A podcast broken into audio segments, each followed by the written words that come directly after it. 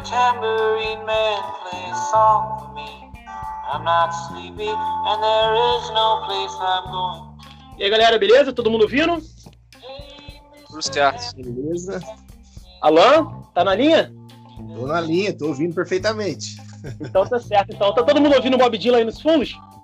Certinho, mano. Todo mundo ouvindo. Então tá certo, então. Bom, galera, tá começando hoje o primeiro episódio aqui do podcast. ah, Como é que é o nome do podcast, Diego? fala aí, Diego. Fala aí, Diego. Quem é? vigia. Exatamente. Quem vigia os lombadeiros é o podcast que vamos falar tudo sobre cultura nerd, cultura pop, focado em quadrinhos, mas sempre fugindo um pouco do tema, porque é assim que funciona. Bom, hoje aqui com a gente vai ter participação especial do meu amigo Diego, que vai estar sempre presente em todos os podcasts. É o Diego, ele é do Rio de Janeiro, da Zona Oeste do Rio de Janeiro, né, Diego? Isso aí. Ele é fã de quadrinhos também, um cara que, quando eu comecei a gostar de quadrinhos, foi ele que me ajudou em várias coisas, eu ajudei ele também. Enfim, somos grandes amigos hoje. E a participação especial aqui hoje é do nosso amigo querido Alan. Alan, que é um cara que manja quase tudo, mas na verdade eu, eu considero que ele manja tudo. Ele falou que não é tão perito assim, mas acho que o cara manja tudo de Alan Moore. E o Alan é natural de Minas Gerais, ele é formado em mestre em História pela Universidade Federal de Juiz de Fora também. Ele atualmente mora em São Paulo, em Araras, e o cara é fã de Alan Moore também, assim como eu. E o tema de hoje vai ser Alan Moore. Vamos falar sobre tudo da obra desse cara, tudo que estiver ao nosso alcance, é, sobre a vida dele e especificamente sobre o Watchmen também, né? E aí, Alan, fala com a gente aí, cara. Fala pessoal, beleza? Prazer estar falando com vocês aí e compartilhando esse gosto que temos aí pelo, pelo Mago Barbudo. Exatamente. Grande mago. É, o Alan Moore é aquilo, né, cara? Assim, eu, pelo menos eu acho, posso estar enganado, mas é, tem muita coisa que os fãs de quadrinhos divergem, mas acho que uma coisa que pouco, é pouca divergência no meio dos quadrinhos é alguém odiar o Alan Moore. Geralmente odeiam pelas posições dele, né? É, ele tem várias posições aí que o pessoal não curte, mas enfim, o cara sempre tá com razão, né? É, cara, eu, me irrita alguém que fala que não gosta. Então isso é consenso aqui. Isso é primeiro consenso nosso aqui é isso, porque todo mundo aqui se irrita quando alguém fala mal do Alan Moore, né, Diego? Com certeza. Com certeza, com certeza. Diego, pra começar, cara, é, vamos lá. É, cara, qual foi o primeiro quadrinho do Alan Moore que você leu, Diego, na tua vida, cara? Cara, meu primeiro contato com Alan Moore, não, não o primeiro quadrinho, eu falei o primeiro contato, foi assistindo o próprio filme do Watchmen, né? Que por mais que não seja originalmente é, a ideia dele, ele sempre é contra, contra, ele é sempre contra esse tipo de adaptação. É, obviamente é baseado na obra dele, né? Então, quando eu era moleque, É. eu assisti, pô, eu achei muito foda aquilo tudo. É, E no mundo dos quadrinhos, obviamente, comecei com o Hotman também.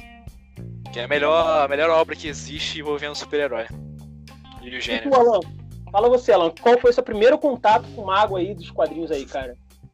Cara, o primeiro contato é vergonhoso, porque o primeiro contato que eu tive com ah, alguma coisa que envolvesse o Alan Moore, eu primeiro não sabia que era do Alan Moore, né? Eu era assim, um pouquinho depois da adolescência, né? Nem, nem conhecia tanto assim de, de quadrinhos, né? Muito menos do Alan Moore.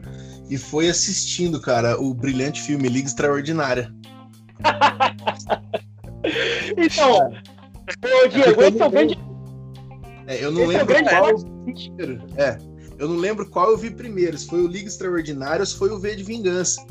É, foi um dos dois aí foi o que eu vi, mas como eu não sabia que era do Alan Moore, né? Eu assisti. se eu soubesse da época. A gente tem uma história muito parecida. Muito parecido mesmo. Só que eu dei sorte de ver o Watchmen, que é um pouco melhor.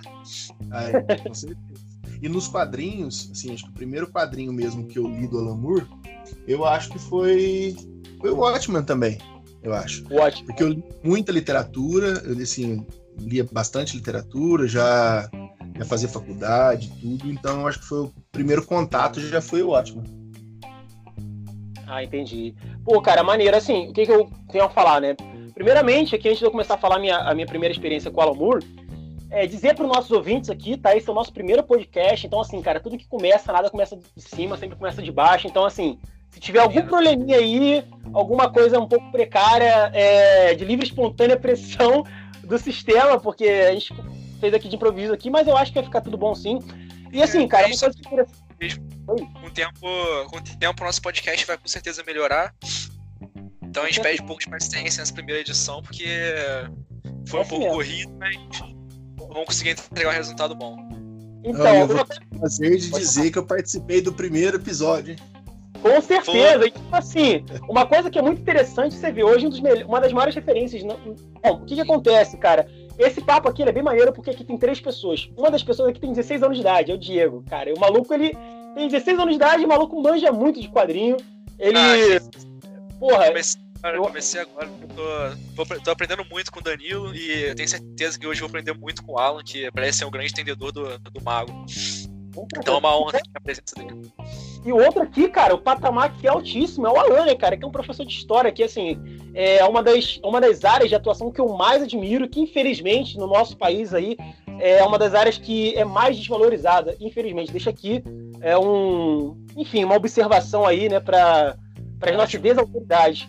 Bom, a questão é a seguinte, cara, a minha primeira experiência com o Alan Moore foi com, v de, foi com V de Vingança, mas assim, quando eu assisti V de Vingança, foi há muito tempo atrás, eu vi literalmente como um filme de sessão da, de tela quente, passou em uma, alguma dessas sessões aí de SBT, Globo da Vida, e cara, foi um filme bem, assim, não entendi nada, tá ligado? Eu sou sincero, não entendi bulofas do filme, da ideia, e fiquei muito tempo sem entender. Depois meu pai alugou na, numa locadora, eu não sei se, acho que foi em videocassete, A Liga Extraordinária, é, que era do Alan Moore também, e eu até curti o filme, eu achei uma parada meio é, Van Helsing, assim, e achei maneiro o filme na época, mas também eu não entendi, é, eu não entendi que era de um cara super foda e tudo mais. E, cara, assim, de quadrinho, a minha primeira experiência com, o Moore no quadrinho foi o Watchmen também. Mas eu tenho que deixar aqui um crédito, talvez o Diego também tenha um pouco desse crédito também, que, cara, foi graças ao Pipoca Nanquim. É um canal que eu admiro bastante. E eu, assim, uma vez eu pesquisando no YouTube ali coisas sobre a, a coleção da Hanna-Barbera barra de si, caí no canal dos caras de paraquedas e comecei a maratonar. E aí conheci mais. Eu vi lá aquele, aquele icônico vídeo do, do Alexandre Calari na casa do cara lá. E aí eu, porra, eu vi que. vídeo é maravilhoso. Aquele vídeo é maravilhoso, né, cara? E aí eu comecei a curtir mesmo. Mas então vamos começar a falar sobre a hora. Bom, o Alan Moore, ele, pra quem aqui tá ouvindo o nosso podcast, talvez não conheça, ele é um escritor britânico, né? Ele é original, ele, ele é origin, originado, né, lá da, da cidade famosa lá de Northampton, que ele adora enfatizar que é a cidade do coração dele. É, até hoje o cara é milionário, ele até hoje continua morando lá num local bem humilde mesmo. E eu quero falar disso posteriormente sobre essa questão da humildade do Alan Moore e ele sendo uma grande referência.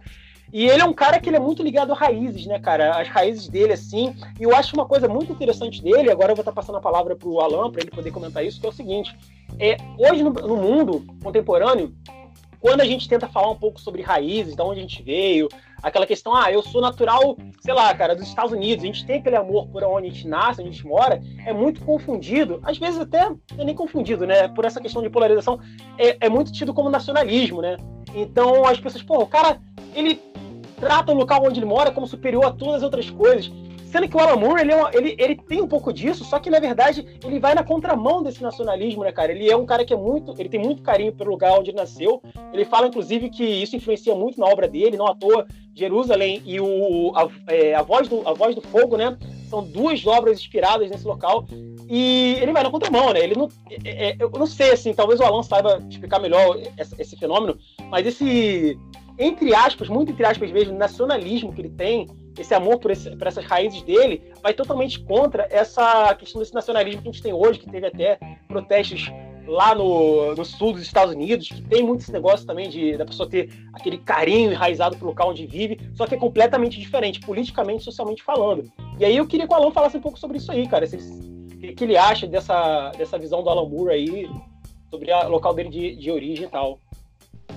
Então, cara, assim, eu acho que. É, primeiro que eu acho que o americano em si, né, os, os, caras, assim, eles lideram uma indústria, né, eles comandam uma indústria, e eu acho que muitos americanos, ou a maioria dos americanos, tende a acreditar que eles moram no melhor lugar do mundo, né? E é. o Alan Moore é um cara inteligente, né, cara? É um cara que, tipo, ele não precisa sair da onde ele sempre viveu para ser feliz, para fazer as coisas que ele sempre gostou. Então, você vê a vida dele ali, naquela, naquela pequena localidade que ele mora, ele não precisa de mais nada. Ele é um cara muito provavelmente dedicado à cultura, tipo, ele é um cara muito culto, né? É um cara que lê muito, é um cara que tem uma profissão que é uma profissão que faz, eu acho, a pessoa ficar mais isolada mesmo, né? Que escrevendo. No começo da carreira dele, o cara desenhava ainda por cima. Então eu acho que ele tem tudo que ele precisa, cara. O cara e além disso, ele é, ele é muito bom naquilo que ele faz, né? Então as pessoas acabam indo atrás dele, né? Eu acho que se fosse em outros casos, talvez é o que acontece, né? Quando você vê, por exemplo, alguns artistas brasileiros, inclusive, que acabam tendo que mudar para os Estados Unidos para facilitar as coisas, o cara ficou lá, ficou lá e as pessoas foram atrás dele, né? Eu acho que cabe um pouco disso. Ele critica muito essa badalação que, que gira em torno de tudo, né? Eu tava, tava conversando com, o Danilo aí esses dias atrás sobre o quanto o Alan Moore ele parece querer se afastar bastante disso, né? Apesar dele promover no, trabalho dele pessoas que, nossa, ficam doidas quando ele publica alguma coisa. Mas eu acho que ele gosta de fugir um pouco mesmo dessa badalação. Ele critica Hollywood, por exemplo. Então, na história lá do. nas primeiras histórias do Derrick Quint, ele critica Hollywood demais. Então eu acho que ele tá satisfeito onde ele vive, né? Isolado não, onde ele assim, vive. Eu devo, devo pontuar que ele não só critica Hollywood, porque assim, vou passar a palavra já pro Diego, eu quero falar uma coisa interessante aqui sobre isso que você falou, que é o seguinte, cara, eu acho que a gente vive numa geração, é, essa geração. Não é que esse, isso que eu vou falar não tem nada a ver com aquela galera que fala que, porra, meu tempo era melhor, nada disso, mas você vai entender a contextualização. Eu acho que a gente vive numa geração, cara, que as coisas são muito mais fáceis e acessíveis, como eram, por exemplo, na época que o Alan Moore estava começando a sua carreira. Então, assim, eu acho que por essa questão dessa facilidade que nós temos hoje com a internet, com a globalização, que são coisas muito boas pra gente, tem seu lado bom, tem seu lado negativo. A gente acaba fazendo um, a gente acaba tendo um problema muito sério, porque é, o próprio Zygmunt Bauman, você com certeza pessoa de histórias deve ter que conhecer o cara, ele falava sobre essa questão do mundo líquido, né, cara, que é uma espécie de fragmentação dos valores, e quando ele quer dizer essa, essa, questão da fragmentação do valor, não necessariamente aquele valor que nós temos moral, mas, assim, é o mundo líquido que a gente vive, ele acaba é, potencializando, por exemplo, assim, é, valores que nós tínhamos no passado, e esses valores que eu digo não é nem tipo, ah, eu amo o, é, é, é, é a minha posição política, nada disso. Assim, é, valores simples, como por exemplo, bom, sei lá, eu sou um cara de esquerda e, bom, eu sou um cara de esquerda, eu sou a favor do, por exemplo, da justiça social, eu sou a favor, por exemplo, de da gente conseguir usar o dinheiro sim, para promover a produção, mas assim também para as pessoas mais pobres. Só que isso eu vejo muito hoje, isso talvez vocês possam me corrigir, muito no discurso e o Alan Moore, cara, ele vai na contramão, porque ele não é esse cara é, que faz o discurso. Ele é um cara declaradamente de esquerda, um anarquista e tal, mas pro lado do. Acho que é o anarco-comunismo, posso estar enganado aqui, se for o caso. Mas ele, ele pratica isso, né, cara? Porque você vê, a gente tem hoje vários é, autores, escritores, e nem jogadores que fazerem isso, que tentam lutar na justiça para ter o direito de ter seu nome, por exemplo, creditado no final de um filme, ou ter o direito das obras e tal. O Alan Moore ele faz o contrário. Ele vai na justiça lutar para que o nome dele não seja acreditado nesses filmes, porque isso vai contra os princípios morais e éticos dele. E ele vai na, justiça é, lutar para que ele não tenha direito a ter acesso a esse dinheiro que é direito dele, é o direito normal.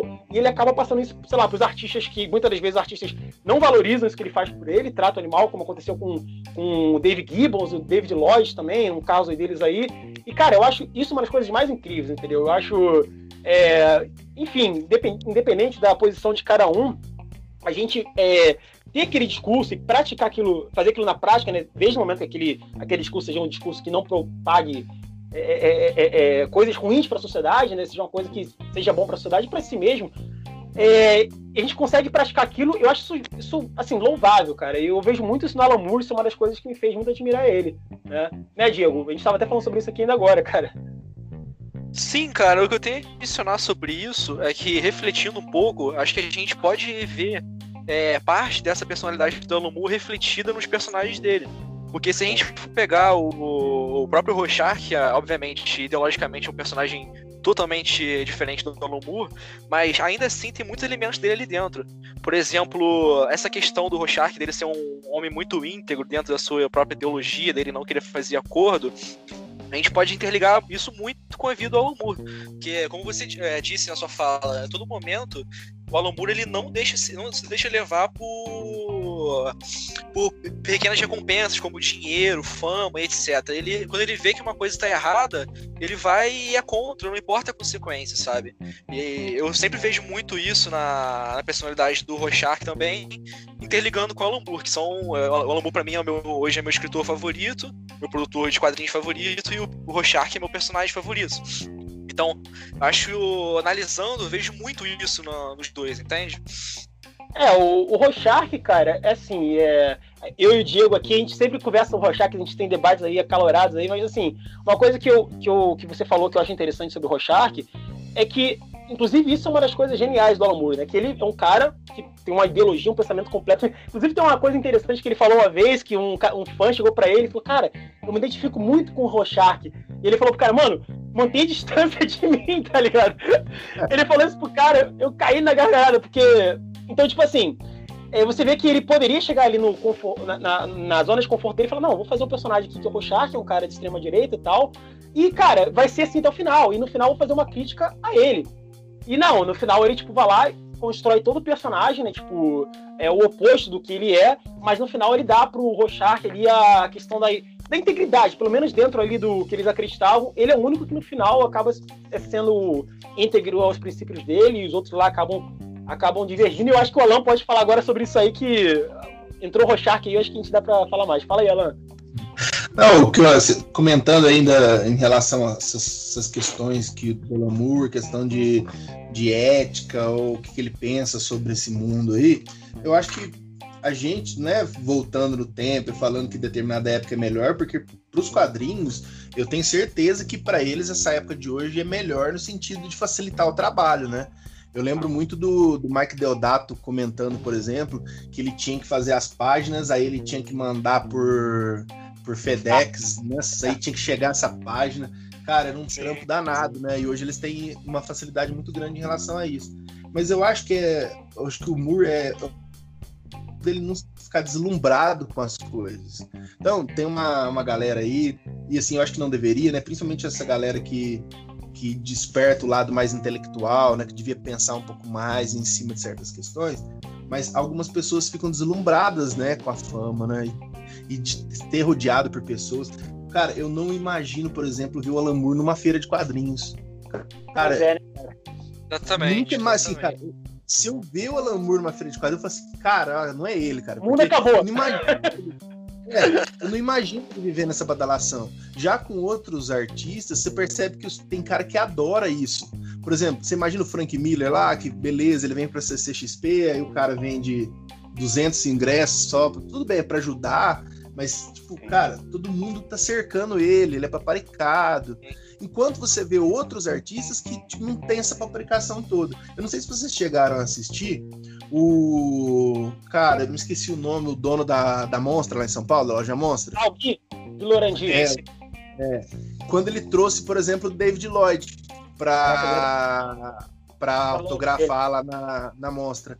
Cara, tipo, ele conversou, foi falando com o cara assim, tipo, ele é um cara é, simples dentro das coisas dele, não tem muita frescura pra um monte de coisa. Agora, você imaginou chamar o Grant Morrison? E eu vi o podcast aqui, é, ele fez um podcast com o pessoal do Pipoca Nanquim falando sobre a experiência dele com o David Lloyd, aquela coisa tal.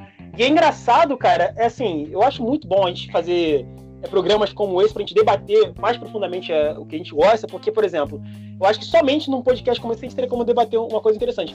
O David Lloyd, ele é um cara é, da Inglaterra, né, britânico, ele tem um costu os costumes dele e valores completamente diferentes dos nossos, mas, assim, é, a humildade dele, dentro dos princípios dele, dentro do, da nacionalidade dele, ele é tão humilde como, por exemplo, sei lá, um senhorzinho que trabalha aqui no Brasil que também é um cara humilde, só que com as particularidades dele, com as individualidades dele. Você vê que o Gui falou nesse podcast dele que ele levou ele para comer um açaí, ele não gostou do açaí, e ele falou: Ó, não gostei do açaí. Levou ele para comer carne, falou: pô, cara, né, geralmente os gringos vêm para cá, gostam de provar a nossa comida nacional, mas, cara, ele falou: eu prefiro minha batatinha, que é a minha comida aqui que, eu, que é tradicional do meu país. E assim, cara, tudo bem, tá entendendo? O problema é que hoje eu vejo, assim, o, o nerd atual, isso não é uma crítica, tá? É só uma pontuação, que o nerd atual ele acha ele, ele idealiza muito seus, seus ídolos, né? Por exemplo, eu, eu acho, para mim o Alan Moore é meu ídolo. Só que a gente sabe que o próprio Alan nos ensinou que o ser humano ele não é um ser é, trivial, né? Ele tem suas dualidades, ele tem suas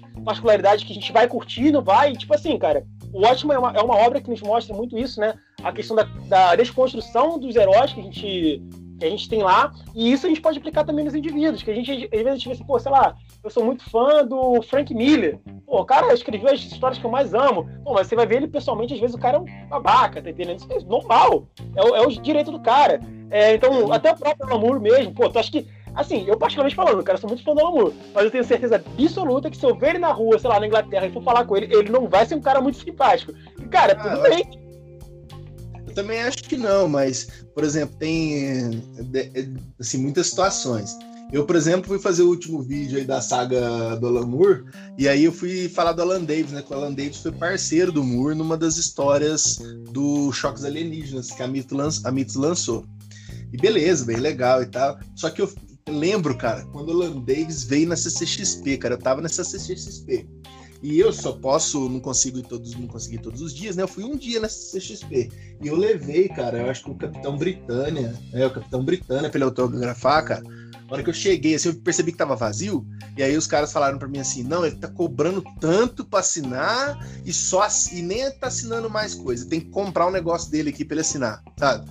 Tipo, o cara. É, Nossa, foda, né? assim, a, a mesma não, experiência. Assim, Complicado. O pessoal que tá ouvindo aqui esse podcast, cara, vai lá no perfil do, do Alan, Alan Books. Books com S no final, o perfil dele no Instagram, vocês vão ter o maior conteúdo sobre quadrinhos e Alan Moore, cara, na minha opinião, assim, do Instagram. É... Vamos lá, vamos lá, tá? E vamos continuar aqui a conversa aí. Pode continuar, pessoal. Então, aí é, o pessoal tava comentando, por exemplo, eu não lembro, talvez vocês, a memória de vocês seja melhor nesse sentido, porque eu acho que o ano passado, na CCXP, também foi um artista, né, um desenhista muito, muito famoso e que com muitas pessoas. Oi? Aí, ó, isso Quadro. mesmo, eu acho. Isso, e com muitas pessoas, cara, o relato de muitos que foram lá, que ficaram na fila do New Adams, tipo, falaram que o cara era um, um babaca. Né? Assim, Tratado a questão do New Adams, eu fui olhar assim, assim, é, é, o que eu tava falando anteriormente, né? Talvez a gente vá divergir isso aqui, ou até passar a palavra tempo de Diego falar. Mas assim, o que eu vejo é o seguinte, cara, é, é igual eu tava falando antes, né?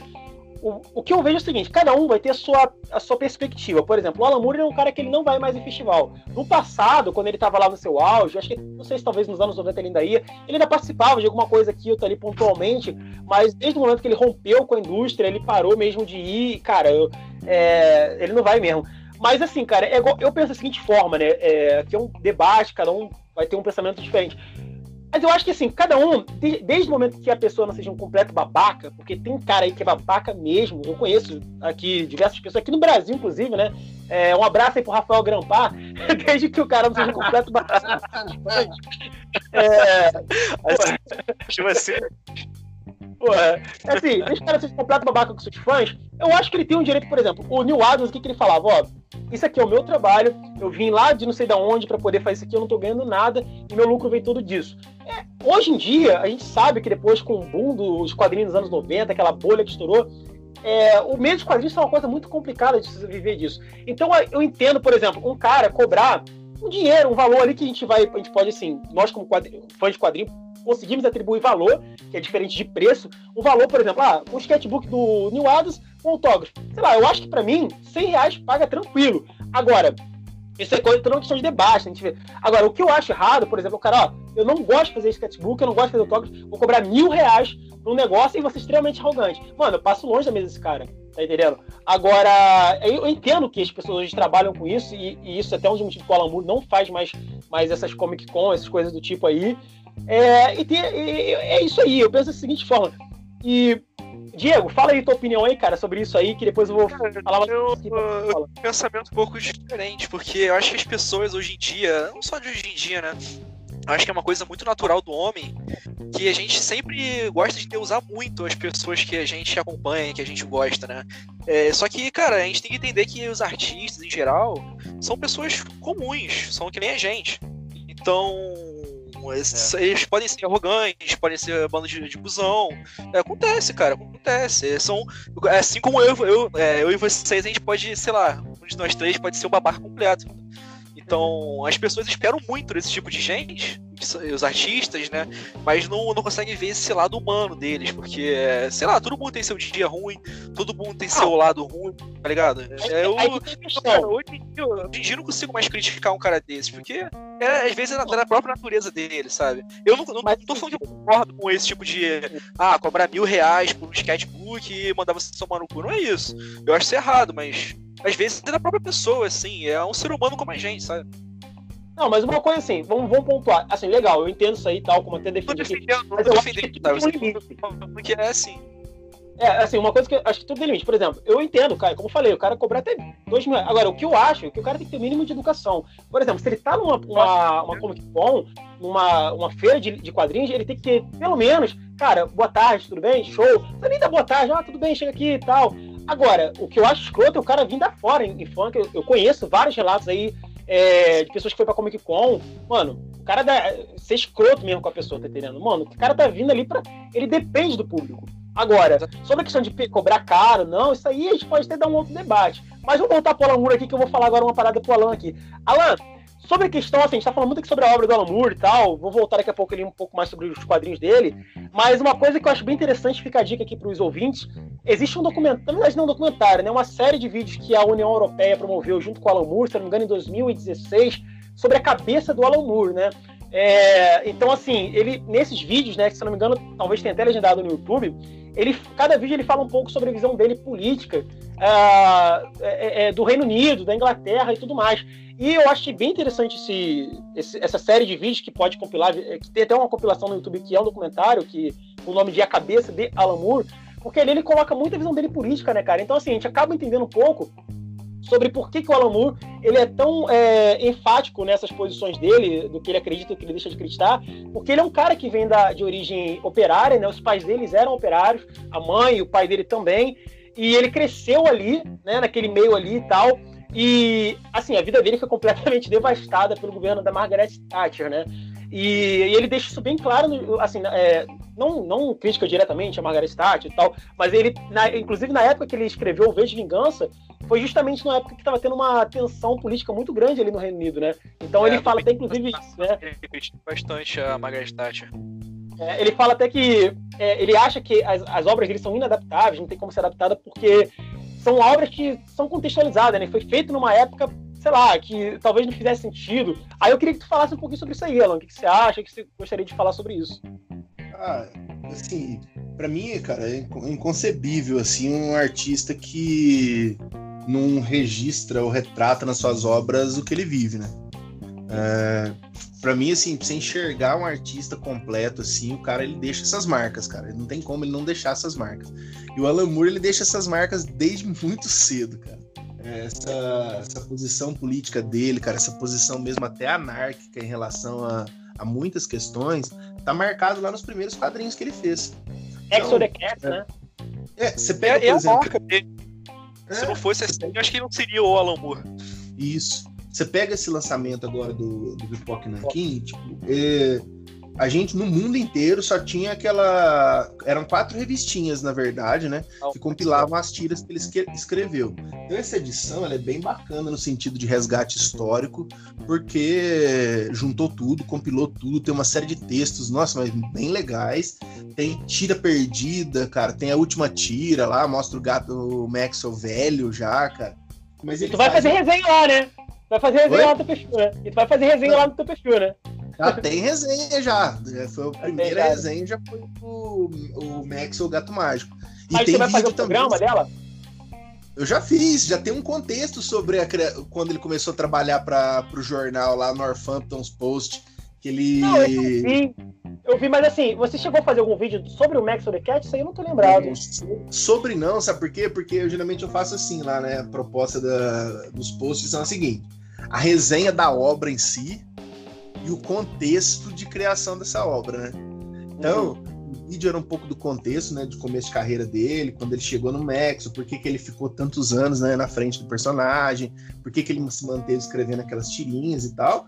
E aí tem a resenha da obra em si, né? E lá na obra, cara, você percebe que, é, apesar dele desenhar e tudo e ser bem simplista, muitas coisas, cara, fogem para hoje, assim, para o leitor de hoje. Ele mesmo ele, ele tem essa posição, ele fala que muito, muito das coisas que ele escreveu ali no, no Gato Max não se aproveita mais.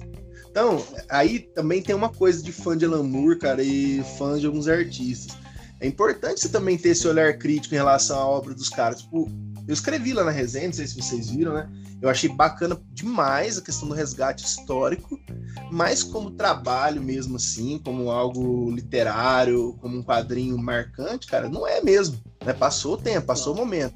As tiras, o, o Moore ele falava que, que ele ficou tanto tempo na frente do Maxwell, ele ficou de 79 a 86, cara, escrevendo as tirinhas. E ele ficou tanto tempo porque era uma maneira dele chegar muito rapidamente ao leitor. Então, tipo, batia o jornal na porta do leitor lá, cara, e o leitor pegava as tiras dele e lia. E é, seria uma crítica eu acho que já nesse, nesse, contexto dele aí, do início dele de carreira no Maxwell, você pode me corrigir se eu estiver enganado, eu tenho certeza que você vai saber essa informação, mas se eu não estou enganado, ele saiu dessa, dessa, desse jornal por conta de uma questão de uma polêmica envolvendo homofobia, não foi, cara? Sim, e olha, ele saiu, cara, ele falou assim, ó, quando ele estava à frente das tirinhas, ele já, só pra você ter uma noção, cara já escrevia para 2000 AD, o cara já escrevia para DC, o cara já escrevia para Marvel, o cara já escrevia para War.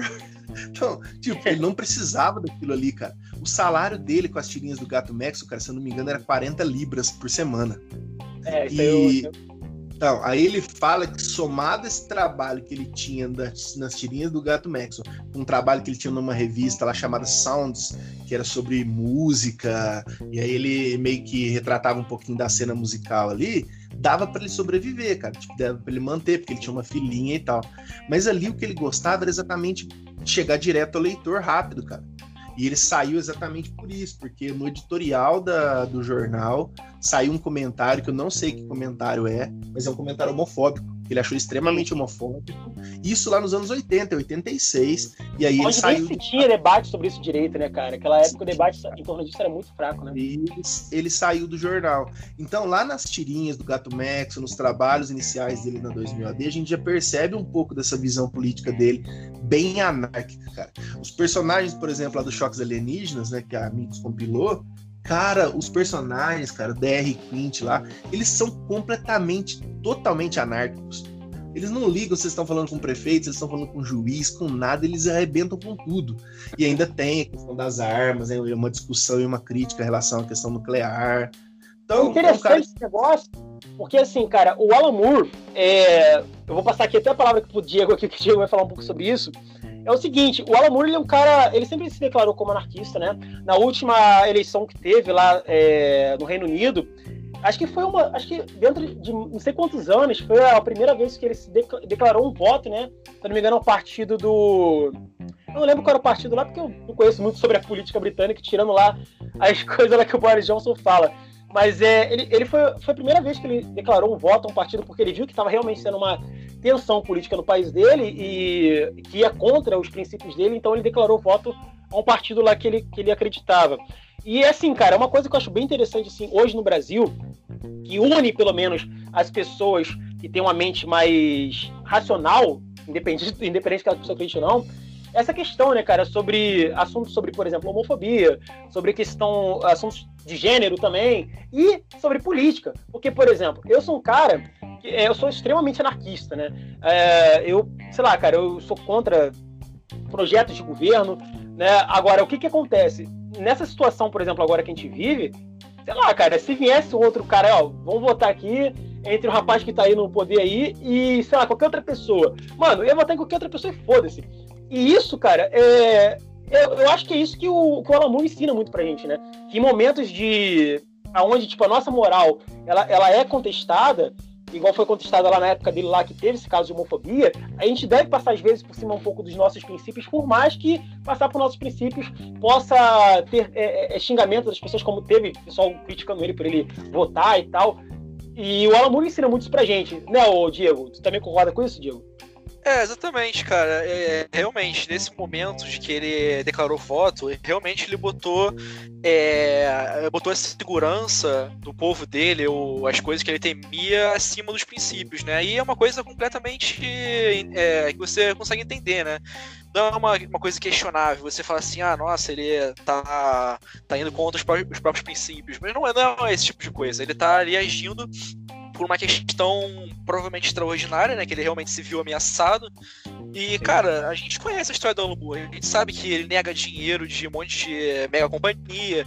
A gente sabe que ele é uma pessoa é que ele tem uma ele tem uma moral extremamente forte, né? Ele não, não se deixa levar por esse tipo de coisa. Então, eu acho que para ele ter declarado voto para um político, cara, com certeza é uma questão que eu consigo entender, porque, cara, pro Alan Moore ficava com medo de, de uma questão dessas assim, a ponto é. dele. Ele sabe que tem poder de influência, né? Então ele sabe que as pessoas, pelo menos os fãs dele, dele poderiam seguir essa, vertente. essa linha de pensamento dele, essa vertente de pensamento, e mudar o voto de acordo com o que ele está dizendo. Ele, e então o ele... Alan falou uma coisa bem importante, é, que o Alan tá falando aqui agora. O Alan tá falando uma coisa bem importante, que assim, cara, lá em 1980 e pouco, tá ligado? É, que assim, eu não vivi essa época, mas através da história, né? E aqui o Alan, professor de história, para falar bastante sobre isso, a gente vê que até existia certos debates sobre questão né, de homofobia, mas não era forte. Geralmente as pessoas que tentavam levantar um debate sobre isso, geralmente era rechaçada. É, enfim, porra, o que, que tá fazendo? O que, que tá falando, cara? Tá ligado? O cara é viadinho mesmo, foda-se. Não existia Oi? debate, cara. Não existia. Não existia. É, a gente viu uma cena hoje, assim, é muito, muito interessante, mas o que, assim, de tudo que vocês falaram aí, que é um negócio que às vezes me frustra muito, é exatamente assim, ó, as pessoas que são fãs do Alan Moore, elas podiam seguir mais coisas que ele faz. No entanto, eu acho que muitas pessoas, tipo, relegam isso. Elas gostam e tal da obra e pronto, esquecem isso. Eu, enquanto vocês estavam falando, eu tô folheando aqui uma, aquela biografia do Alan Moore que saiu pela mídia, sumado das histórias. Né? Conhece, né? E aí, cara, eu parei numa página aqui, cara, que tá o Alan Moore em 1987. Ele Sim. tá no jardim da casa da mãe dele, cara, com calça jeans camiseta regata vermelha, e a foice ah, e martelo. A famosa foto. A foto é eu adoro essa foto, cara. Eu, eu adoro essa foto. Então, cara. Então você vê, em 87, cara. Então é um cara que, lógico, ele não vai ficar deslumbrado com os Estados Unidos, né, cara? Ele não vai ficar assim, nossa, a América, viva América, coisa do tipo. Ele tem eu acho, ideias, né? Eu acho que o cara que mais se aproxima dele nisso, claro, com muitas diferenças, mas assim, pelo menos nessa questão aí de política, eu acho que o Robert Crumb. Robert Crumb, ele é um cara que eu, assim, nessas questões políticas também, ele é muito. Uh, bom, pelo menos no que eu conheço da vida dele, né? Eu não tenho um profundo conhecimento da vida dele quanto eu tenho do Alan Moore, mas ele é um cara também muito assim, né? Ele sempre criticou os Estados Unidos e quando a filha dele nasceu, ele foi morar na França e eu lembro que tem um, um, uma, uma, parada que ele conta aí, que ele foi pra França porque ele disse que os Estados Unidos é um país com muitas drogas. Eu pensei, pô, mas como assim, cara? Você sempre usou muita droga? Aí ele falou, não, porque a droga dos Estados Unidos é pior do que as drogas que eu usei. É, aí, ele, aí ele falou lá da indústria lá. E, ô, Alan, eu acho que tu falou muito bem, cara. Eu acho que, pra, assim, quando a gente conhece um cara, a gente fala, pô, eu sou fã desse cara, a gente tem que entender a mente dele, entender por que, a gente é fã dele. Porque é aquela coisa, né? Tentaram levantar no passado aquela hashtag do quadrinho sem política e tal. E, mano, tá bom, você quer ler um quadrinho aí sem política? Tá bom, direito de cada um, vai ler um turma da. Mesmo, mesmo turma da Mônica, não tem como. Mas, cara. Essa reclamação fazia. Hoje em dia, os quadrinhos que é, as corporações grandes fazem tem tanta política envolvida assim. Óbvio que sempre vai ter uma é. questão social ou outra, mas não é uma questão forte quanto as obras do Alan Moore, né? De, do V de Vingança, do ótimo etc. São Na coisas verdade, bem. É, eu não sei, eu não, Na não verdade, sei onde É verdade, eu e o Alan estávamos conversando ontem, né, Alan? É, quando a gente fez um bate-papo aqui. Eu até discordo um pouco do que você falou, ô, Diego, mas eu concordo em grande parte, mas assim. Eu acho que, de fato, não existe tanto como era antigamente, mas acho que não existe tanto como era antigamente no mainstream. Porque no, no underground, cara, assim, é, o, o Alan tava até falando, né? Eu perguntei pra ele o que, que tá, ele tava lendo ultimamente, ele falou que tava lendo muitos quadrinhos escritos por mulheres e tal. Eu acho que existe muito, cara. E o problema é que o mainstream, né? Vamos falar de si, Marvel, né? Nem boto o Image no meio, mas é, essas duas corporações elas acabam tomando muito o. Assim, sei lá, o, o monopólio do, né, do, do leitor de quadrinhos. Geralmente, ah, cara tá começando agora, o que ele quer ler? Que ele é um Crise das Infinitas Terra, que ele é um Reino da Manhã. Ah, pô, o cara conhece o Mutarelli, o cara conhece o Robert Crumb, ele não conhece. E tudo bem, todo mundo começa por um ponto, né? Mas é, é assim, eu acho que pela questão do, do mundo que a gente vive hoje, globalizado, essa coisa muito imediatista, as corporações às vezes elas falam, ó, vamos fazer aqui uma história ruim. Ah, mas a história vai ficar ruim. Não, mas eu quero essa história aqui. Ah, bota um artista bom pra caramba que vai suprir. Que é o caso do Heróis em Crise, né? Que é uma história péssima, acho que é unânime isso, pelo menos para quem, pra quem é, gosta de super-herói, acho que a arte é muito bonita. Igual o Doomsday Clock, Relógio do Justo Final, que é a continuação do Watchmen, que eu acho, é, até acho a história boa. Oi? tem um relaxamento realmente muito grande hoje. A gente não. Hoje em dia é muito difícil a gente ver uma obra tomar as proporções assim de, de Watchmen, de Vingança, Cavaleiro das Trevas. É muito difícil hoje, né? Porque o, o campo do, das ideias está muito minado. É, hoje tem muito esse medo de você entrar em assunto de política e desagradar o leitor e acabar perdendo o público, né? Nessa época, essa época de, de ouro, né, entre aspas, isso era tava muito forte na sociedade. Então, os artistas conseguiam ainda passar um pouco da opinião política deles pro, pro quadrinho. Isso dava toda a diferença. Eu acho aí, que hoje Paulo? é uma coisa mais controlada, na minha opinião. E aí, eu... ah, então, assim, eu entendo, eu entendo, por exemplo, o lado da empresa, sabe? Tipo, a DC e a Marvel não quer, não quer entrar nessa polêmica. Tudo bem, eu, como empresa capitalista, também não entraria, não.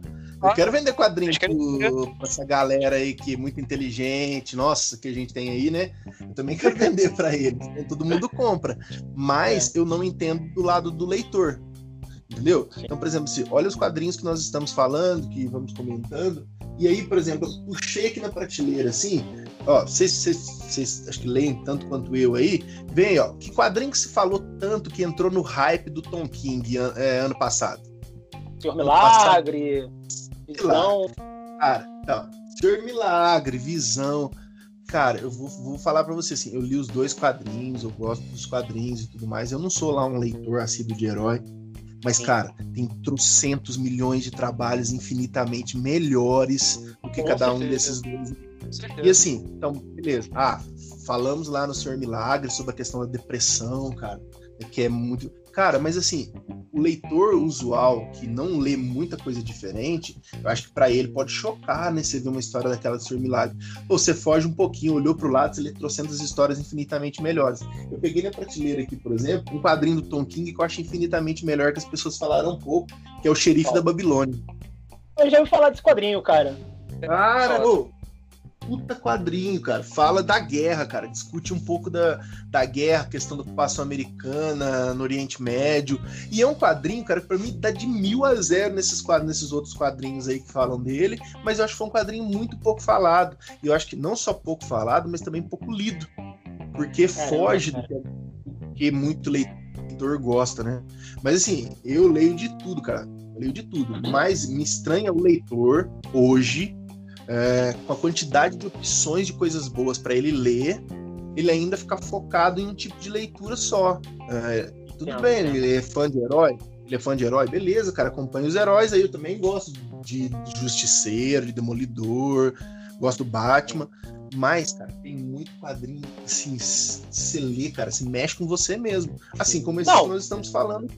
E é por né? isso, cara, e é por isso que, assim, eu criei esse podcast, é por isso que é, eu acho muito importante, sabe, cara, essa iniciativa que muitos youtubers têm de fazer é, canais falando sobre quadrinho, é, podcast sobre quadrinho, porque isso acaba trazendo para o leitor que está começando agora uma outra visão sobre essa mídia que é mainstream, né, cara? E, por exemplo, você vê lá um cara, ah, quero conhecer um pouco da história do Frank Castle, Bem-vindo de volta, Frank. Aí o cara vai pesquisar lá no YouTube, lá, ver a história, cai no, no canal do Dois Quadrinhos. Aí o cara já dá um quê? Uma, o cara que já é leitor já assíduo, não, vou dar uma contextualizada, explicar aqui um pouco, que isso aqui é um pouco da crítica também à, à guerra do Vietnã. E aí o cara já vai, pô, realmente, isso aqui eu, eu não tinha visto esse lado do quadrinho. E aí ele já vai querer procurar algumas outras coisas.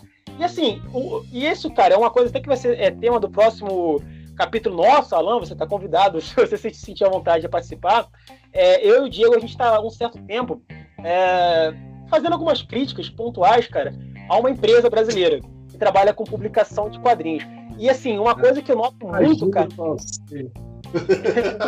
é, Não, um pouco aí. A gente vai definir como que a gente faz isso. Mas assim, uma coisa que eu noto muito, infelizmente, cara, e isso volta muito lá no discurso do Alan Moore, sobre essa, essa, essa resistência dele com a indústria, que, cara, como é que pode uma corporação tão grande como uma editora de quadrinho que detém o monopólio das, das, das duas editoras mais, mais conhecidas do mundo, ela querer cercear, cara, o direito de uma pessoa, um indivíduo normal, uma pessoa simples, né? É de querer fazer um site sobre. Assim, nem falar um site de scam, porque site de scam a gente tem todo um debate moral em torno disso. Mas um site para poder tentar catalogar histórias dos quadrinhos aqui no Brasil. Um cara que, cara, tá na sua casa ali. Eu, particularmente, conversei com um rapaz envolvido na polêmica, que é um pai de família, que simplesmente, sei lá, vai lá, imprime as fotos lá do, dos personagens, faz caixinhas em casa que ajuda a valorizar e fomentar o produto do, da empresa e que, cara, assim, nem a própria empresa que detém os direitos autorais daquelas imagens não vem atrás do cara porque ela não vai Sim, atrás de ninguém. E os caras e é um vêm tentar... A própria empresa não fornece, né? Isso é muito importante de frisar. Ele não tá copiando quando, a empresa, cara. Quando ele tá criando é, um material cara. extremamente original. É, e se fornecer seria muito inferior ao trabalho do cara, que o cara é muito bom no que faz. Só pra finalizar aqui, que eu vou passar pro Alan falar um pouco sobre isso também, o que, que ele acha, não sei. Mas assim, cara, o maluco, ele, eu conversei com o cara, eu tenho aqui áudios e áudios dele no WhatsApp, não vou falar aqui citar nomes de ninguém, até porque é, que somos três pessoas, né, e tal. Mas assim, é, cara, é, o cara me falou, você ouviu nos áudios do cara, você se emociona de verdade, é uma história bem triste. O cara, ele é um, uma pessoa normal, né? Eu não sei se ele tem alguma formação ou não, ele teve a ideia de fazer, o negócio deu certo, entendeu? É, ele nunca recebeu nenhuma notificação de nenhuma das editoras maiores e nem vai receber, porque eu conheço gente que faz coisas muito maiores do que ele. E, mano, os caras meteram um processo nele para ele, ele poder fazer indenização, indenizar a empresa gigante. O, o, maluco é um cara que tem filhos e tal. Ele usa aquilo ali para ganhar um trocado para ele. Ele tem um puta de um gasto com questão é, é, de design, um material. E, mano, eu acho isso muito nocivo. É, a, a, indústria faz. Eu acho que até pode ter toda uma questão assim. Eu acho super, inclusive, plausível. A empresa fala: ó, não quero que você coloque nosso logo nos, nos seus produtos, porque, sei lá, não quero não quero. Beleza, eu até entendo, tudo bem, você pode é, é, é, querer isso, né? Agora, você querer chegar pro cara, processar ele, pedir indenização pro maluco que não tem nem dinheiro direito, tá ligado? Pra fazer as coisas dele. Pra uma empresa que é uma corporação. Cara, eu acho assim, na minha opinião, bem covarde. É, e eu não sei, cara. Isso aí eu jogo para vocês aí. Vou pedir pro Alan comentar um pouco o que ele acha. E depois o Diego também. A gente vai fazer um, depois um programa um pouco sobre isso aí mais pra frente. Pode falar, Alan. Eu acompanhei essa, essa polêmica aí, né? É, né, cara? E, me assustou bastante, principalmente por conta lá do. Opa, Alan? Alan, parece que o Alan deu um probleminha aqui na linha dele. Alan? Sim. Peraí, peraí, peraí. Vamos tentar falar escutando? com o Alan. Ah, Alan, peraí, Alan. Fala tudo de novo, porque eu acho que deu uma pausazinha aqui na sua ligação, mas pode, pode voltar a falar de novo aí. Ih, pausou de novo, Diego. De volta? Alô? Tá escutando agora? Agora tô, agora tô. Pode... Ih, tra travou aqui a dele de novo. O Pessoal, Diego. Opa, opa. Tranquilo, Diego. Peraí, peraí. Pessoal, temos um probleminha técnico aqui, mas o Alan já voltou. Ele vai continuar o raciocínio dele aqui, tá bom? Pode falar, Alan. Fica à vontade. É que assim, eu acompanhei nessa essa polêmica aí, principalmente a que envolveu o guia dos quadrinhos, né, cara? Eu, assim, geralmente quando eu quero fazer uma pesquisa de data, de data de publicação, ou como a edição original saiu aqui no Brasil, eu vou lá no Guia dos Quadrinhos, né? Para conferir, né? Se a minha edição é. Eu não cadastro, não, porque eu não tenho paciência. Mas em relação às boxes, mas em relação às boxes aí, que foi que você comentou, cara, é uma questão assim a se discutir, porque primeiro que eu acho que a empresa em si, né, que vocês vão comentar, ela nem sabe da existência, cara, desse, desse cara. Porque ela simplesmente contratou uma, uma empresa de advocacia aí e saiu buscando as sem conhecer ah, mundo dos quadrinhos. Foi assim que eu acho que foi assim que chegaram no guia dos quadrinhos, que tipo, o cara não tinha conhecimento nenhum. Foi assim que chegaram nessa empresa também que faz, faz as boxes aí, né? Nesse cara que faz as boxes. Entendeu? A única coisa que não é uma empresa. É, eu falei com o cara, tipo assim, é literalmente um maluco ali na casa dele fazendo. Cara, eu tenho, eu tenho acho que umas, umas três caixas dessas, cara, principalmente para inclusive do Alamur, cara, que é para colocar o Miracle Man quando saiu. Como saiu fininha, né? E aí eu comprei uma caixa dessas aí, eu acho bacana e tal. É, só que é um negócio polêmico que envolve direito autoral, mas eu, eu fico pensando assim, que direito autoral, porque a Panini não produz esse tipo de coisa, né, cara? Quem então, produz, quem deveria cobrar isso aí, deveria ser a DC, a Marvel, né? Que o cara tá fazendo. É como se fosse fazer um boneco pirata, não é isso? Então, assim, é isso que eu quero falar agora sobre a questão. Eu vou passar depois pro Diego. O que acontece? Qual, qual é o problema, né? A gente pode até fazer um programa depois, eu espero fazer esse programa com o Alan, principalmente com o Diego aqui, um, um programa para a gente debater um pouco essa questão é, da natureza, da propriedade intelectual. Eu acho que é um tema muito legal para se debater, a gente tem que formar uma coisa bem teórica para poder falar, mas acho um tema legal para falar. Mas assim, fora isso, sobre questões éticas e morais, eu acho que é exatamente o que você falou, Alan. O problema é o seguinte: se a DC ou a Marvel chegasse para ele e falar, eu não quero que você faça os nossos produtos, porque, cara, tem, tem aqui a nossa política aqui e não quero que você faça. Eu ficaria puto? Ficaria puto, mas eu entenderia. Porque é tipo, eu, sei lá, eu produzo aqui na minha casa aqui uma história, tava, tava produzindo inclusive uma história com um quadrinho aqui e tal, e chega alguém na minha casa, vê, ah, achei legal, deixa eu fazer uma cópia aqui, pega ali o PDF, leva e publica. Porra, eu ia ficar puto com o meu direito. É o meu, é o meu produto que eu tava fazendo e roubaram. Mesmo não tendo publicado. Agora, você tem uma empresa que, que terceiriza essas imagens, né? E ela vai tentar fazer isso que ela fez com o cara de forma extremamente autoritária, cara, ditatorial, é, da forma que ela fez, eu acho que entenderia, por exemplo, Alan, se ele chegasse pro, pro rapaz lá e falasse, ó, cara, a questão é a seguinte, você está trabalhando com uma imagem de um produto que a gente tem direito aqui no Brasil, a gente não gosta disso, por gentileza, você poderia tirar o nosso selo, então, cara, não quero que você continue produzindo. E aí, beleza, aí o cara teria o direito de ir na justiça, tentar né, ver e tal. Agora, o que eles fizeram, eu achei muita maldade, porque ele não deu nem o direito do cara é, de falar. E ele falou comigo no áudio, né? Obviamente que não vou botar o áudio dele é, aqui, porque ele pediu para manter privacidade, mas ele falou no áudio seguinte, cara, que é o seguinte, que é, ele tentou entrar em contato diversas vezes com a Panini antes de começar a produzir esses produtos. Falou, ó, eu tentei, ele mandou e-mail, mandou mensagem explicando, ó, o meu trabalho é assim, acessado, tenho... eles não responderam. Ele mandou pra DC. Se eu não me engano, ele falou que mandou, mandou pra DC, acho que alguém da DC respondeu, assim e tal. Mas assim, cara, nunca teve nenhum problema. E aí, com o Guia dos Quadrinhos, e assim, a questão do Guia dos Quadrinhos eu falei bastante com o Diego, a gente teve, a gente vai, no nosso programa da Panini a gente vai falar sobre ela, só que eu tô focando um pouquinho mais na questão dessa, dessa empresa não, né, desse rapaz, porque eu achei uma coisa muito nociva. O do Guia dos Quadrinhos já foi resolvido, até porque se a Panini levasse para frente essa, essa autorização, essa, essa medida, cara, ela ia ser mais odiada do que ela já é. E olha que ela é a empresa a empresa mundial que levou uma advertência do New Game, brother. Isso não é pra qualquer um. Ela é mais odiada ainda. E outra, os editores, cara, os editores de lá, eles consultam o guia dos quadrinhos, cara. É. Porque, não, e assim, os caras. É, mas todo mundo usa de quadrinhos, não tem como acabar com o site. É, é bizarro isso.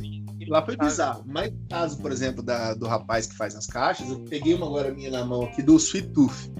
Cara, uh, bonita a caixa que o cara faz. Só que eu acho que ele podia fazer sem as capas da Panini, entendeu? Aí, assim, é, é aquele negócio, né? O advogado do diabo, sabe? É, podia tirar o logo da Panini. Aí eu acho que os caras têm direito, tipo, tá Panini Comics, arranca essa porcaria. Eu acho que inclusive se arrancar isso aí Panini Comics é melhor pra caixa dele, fica mais bonito. Pega uma. Pega, pega imagens diferentes, cara. Pega imagens internas, sei lá, da HQ, aí não tem o que fazer. Ele poderia até usar o logo dele, né? O logo dele na é, caixa, cara, lá. É porque atrás, para eu pegar atrás lá, e tem as capas exatas da Panini, tá escrito lá Panini Comics. Eu também concordo com você, cara. Humanizar o negócio, cara. Nossa, a Panini não vai ganhar nada com isso, cara, mesmo porque ela não vai vender esse produto. Não vai. Não, exatamente. E assim, Nossa, ela, pra mim passar aqui pro Diego. Não, isso fora. É, só pra me passar aqui pro Diego, deixa eu só finalizar aqui pra falar um negócio falar.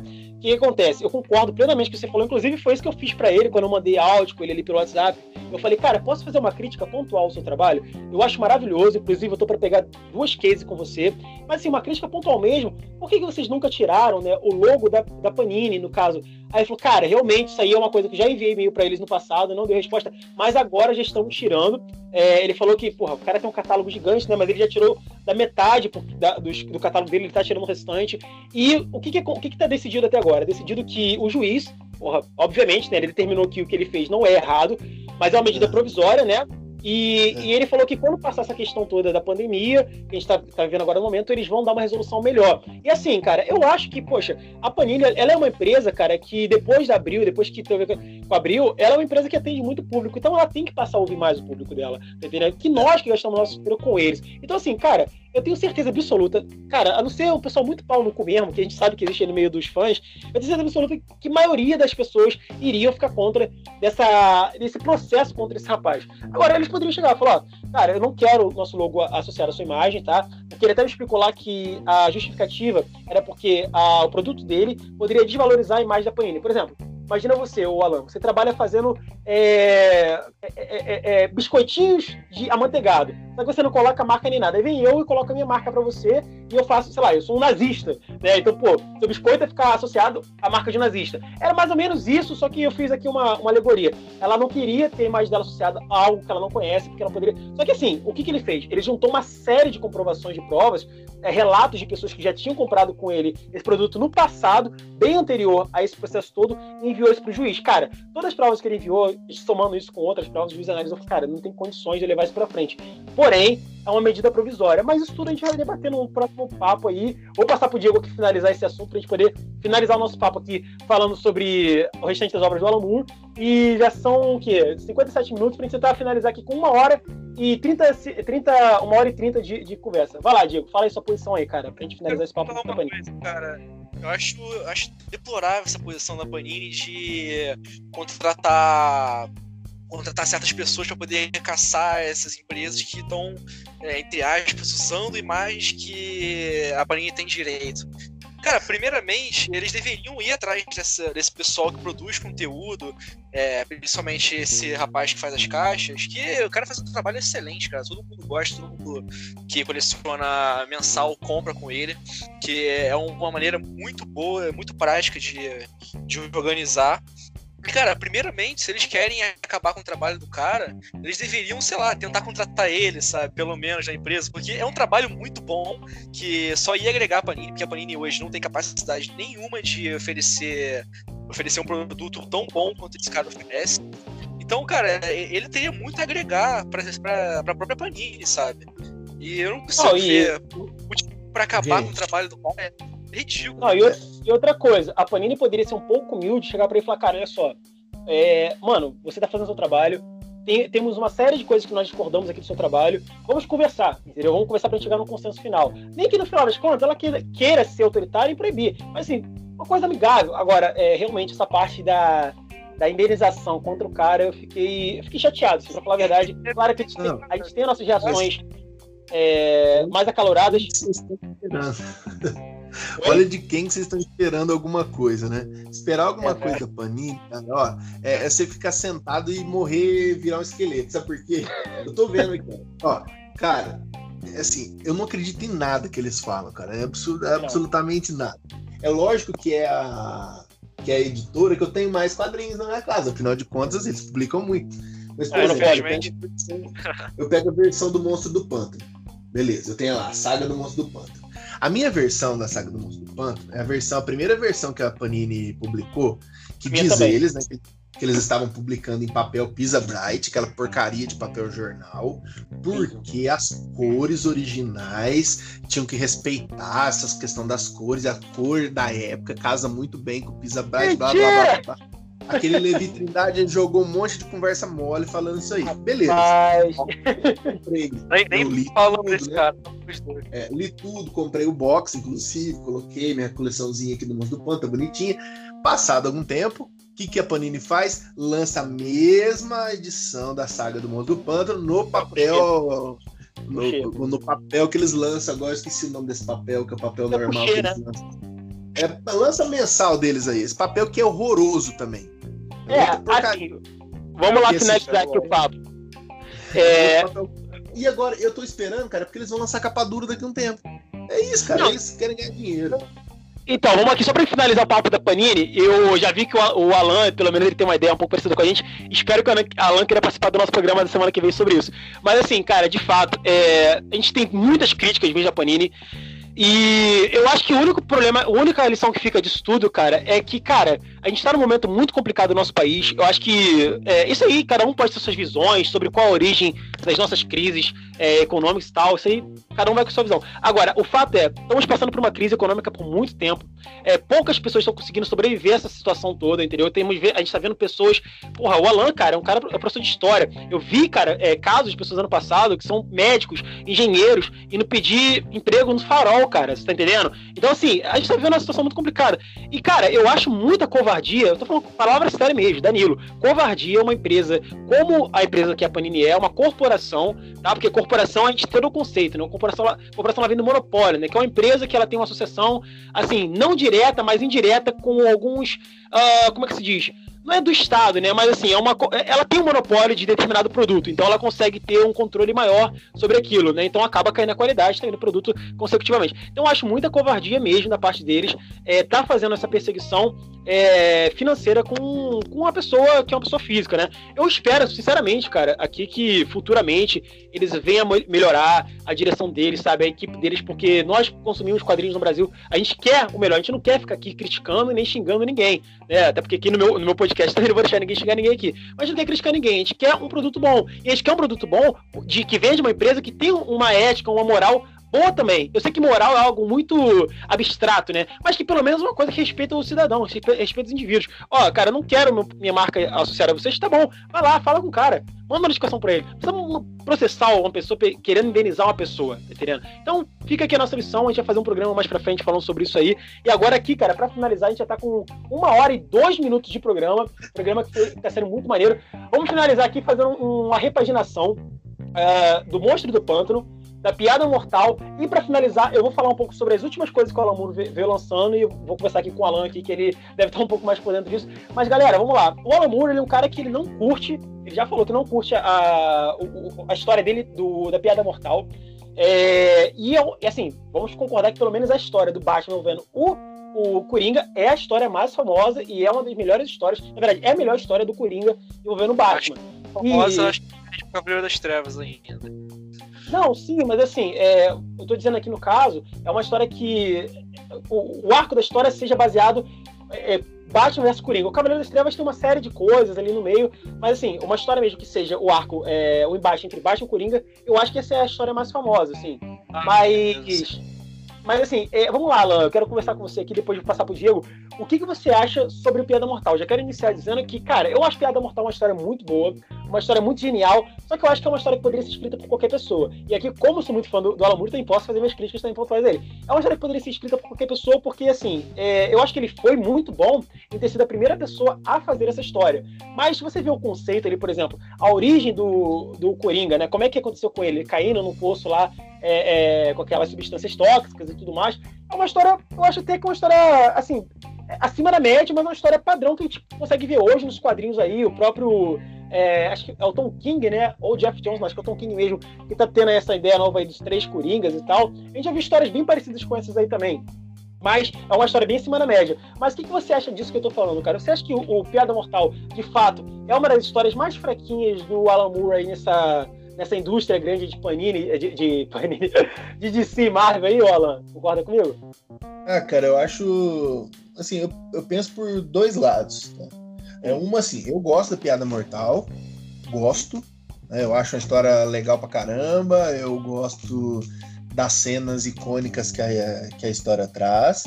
Mas eu acho que também, assim, ela tem, ela tem alguns hates, né? Então tem muita gente que muita gente, não sei se muita gente, mas algumas pessoas que criticam a história. Mas ao mesmo tempo, eu acho que ela é a história mais lida do Alan Moore, cara. Muito mais do que o ótimo, cara. Acho que a galera, tudo quanto é leitor de quadrinhos, já deve ter lido Piada Mortal. Então, eu penso assim, vai muito da intenção, cara, do que o cara quis fazer, ou do que deixaram ele fazer, ou da proposta. A Piada Mortal, cara, eu tenho, eu tenho aquela versãozinha, não sei se vocês têm aquele aquela HQ da que mostra, faz uma compilação dos trabalhos que o Moore fez para DC Comics.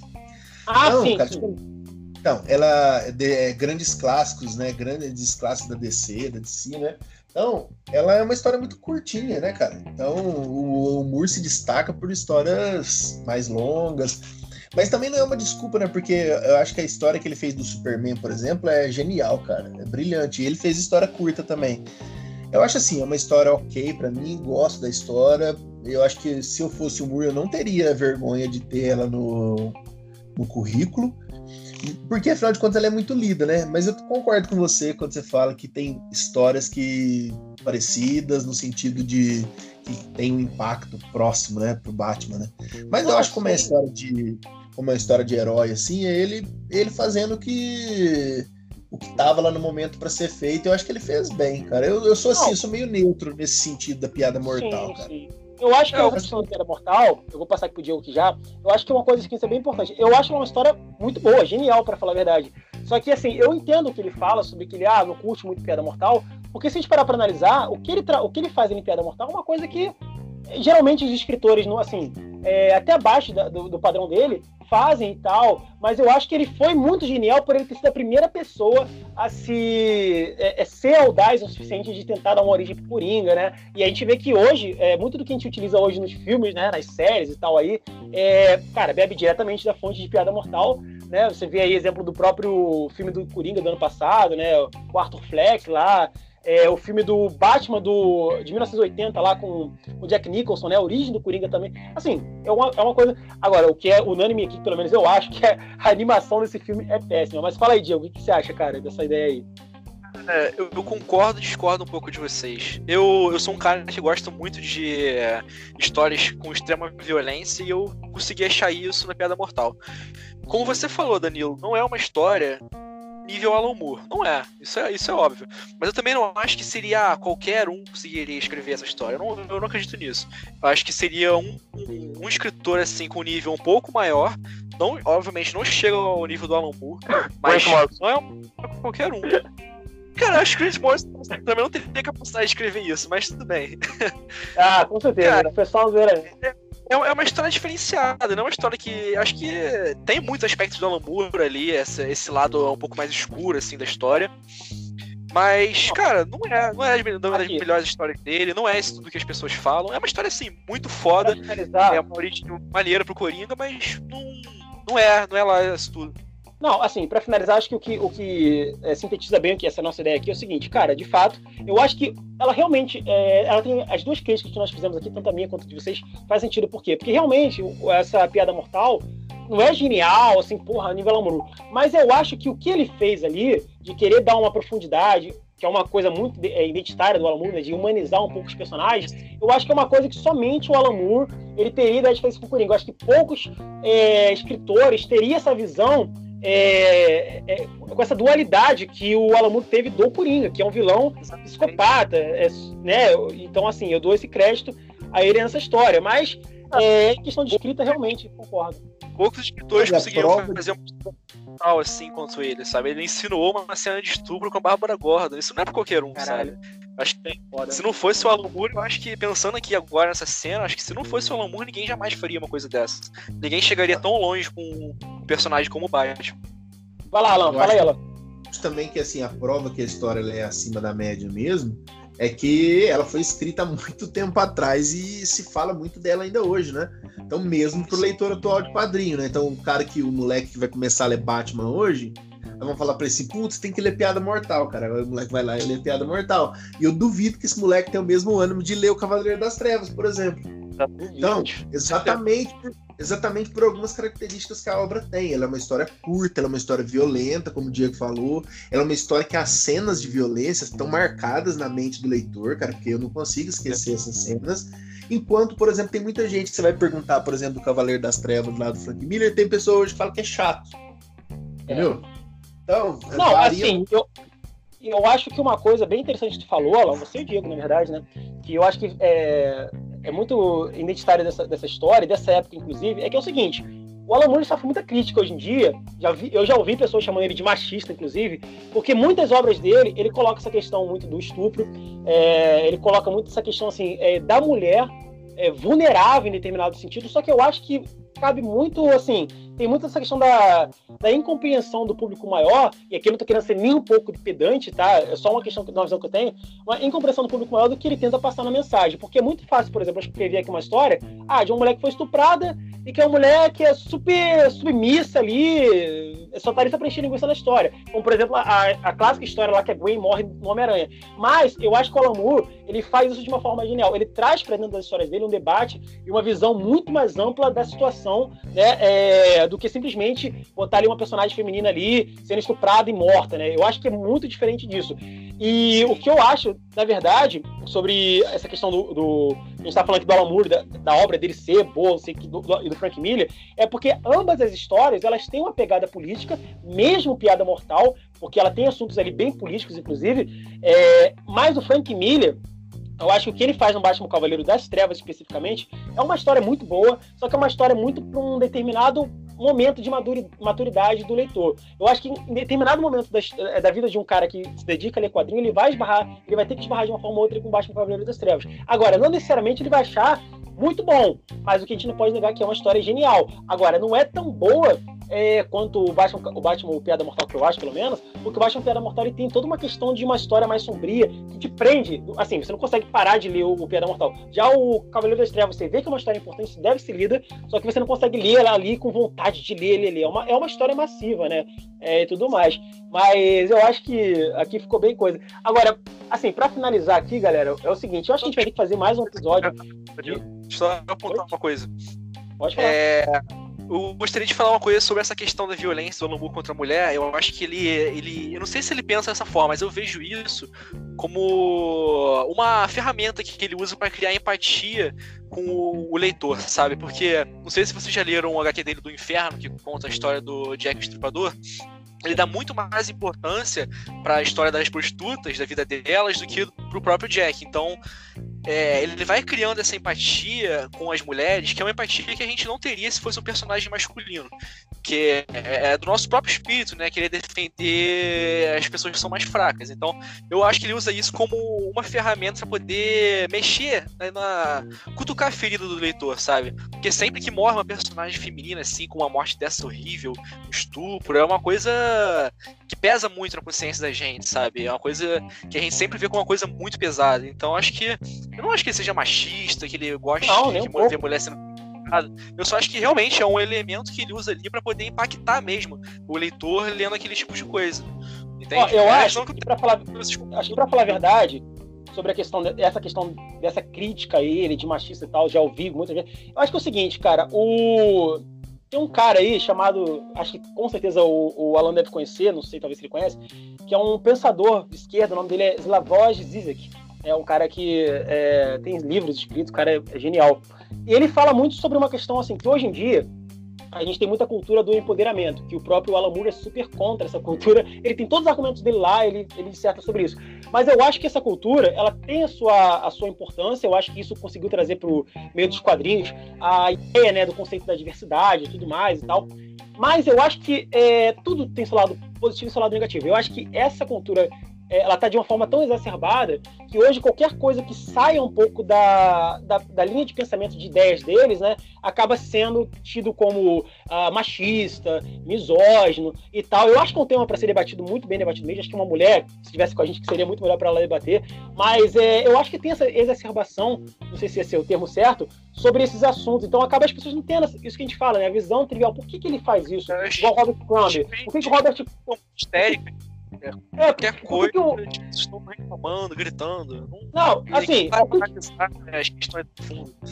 É, por que, que o Robert Crumb, quando ele vai escrever lá é, o quadrinho A Minha Vida, com as mulheres e tal, por que, que ele, ele descreve as características femininas daquela forma que ele descreve? Por que, que ele faz aquela, aquele, aquela história dele extremamente é, é, explícita, né? Em coisa de sexo explícito, tudo tem uma coisa por trás. Eu acho que cabe mais o leitor, ou a pessoa que vai fazer crítica, eu acho super. É, é, na verdade, acho que não deve ter mesmo crítica tudo, mas acho que cabe o leitor pelo menos parar para tentar entender o contexto. Ah, por que, que ele é assim? Por que, que ele escreve assim, assim, assado? Será que ele está fazendo isso de propósito mesmo para tentar, sei lá, rebaixar é uma determinada classe e tal? Ou será que ele está fazendo isso porque ele tem uma visão diferente? Então, assim, é uma coisa que eu tenho, eu quero fazer um segundo episódio sobre o Alan Moore depois, pra gente falar sobre as tretas dele, porque já tá muito longo o episódio, né? Ele com a DC e tal, e a gente pode tratar isso mais pra frente. Mas agora vamos aqui para terminar aqui com o Alan. Oi, Alan, pode falar.